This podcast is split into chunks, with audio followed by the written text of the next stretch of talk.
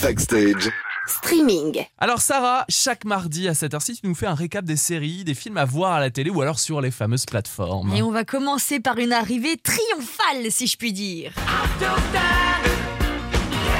Elton John Ouais, plutôt. Mais quoi, il y a une- un biopic Ouais, Rocketman. C'est quoi ton nom déjà Je m'appelle. Reggie Reginald Dwight. Reginald, c'est le prénom de mon grand-père.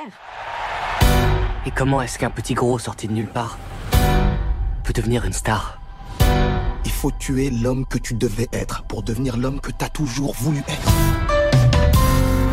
Je crois que je vais changer de nom et m'appeler Elton. Au cinéma, c'était terrible. On peut le voir chez soi maintenant. Oui, alors le Rocketman, c'est le biopic de la vie d'Elton John, vous l'aurez compris, de ses premiers succès jusqu'à sa consécration internationale, sorti en 2019 comme tu le disais au cinéma, et disponible depuis aujourd'hui sur Amazon Prime Video. C'est une pépite, alors foncez, regardez-le. Qui dit arrivée, Sarah, sur les plateformes, dit aussi disparition. Oh malheur Moi qui Qu'est-ce aime qui se les passe soirées chics des années 30, euh, dans des grands palaces, vêtue de mes habits d'apparat, en tenant une coupe de champagne.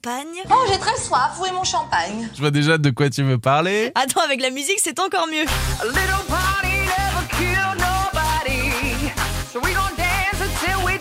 Une journée, une journée, c'est tout ce qu'il vous reste pour voir le film Gatsby le Magnifique avec Leonardo DiCaprio sur Netflix. Après le 30 novembre, le film quittera la plateforme et ce sera dommage que vous passiez à côté. Ne pleure pas, Sarah. Oh. ne pleure pas. Ma soirée télé est donc déjà toute vue ce soir. Dernière info, il semblerait que le scénario de la série de l'année va changer à cause ou plutôt grâce aux fans. Et quand on dit série de l'année, Lucas, on parle forcément de... Stranger Things, évidemment. Ouais, les showrunners de la série, les frères Duffer, ont révélé il y a quelques jours qu'ils avaient revu leur plan pour la cinquième et dernière saison. Alors ils avaient déjà tout écrit hein, avant même le lancement de la série initiale. Mm.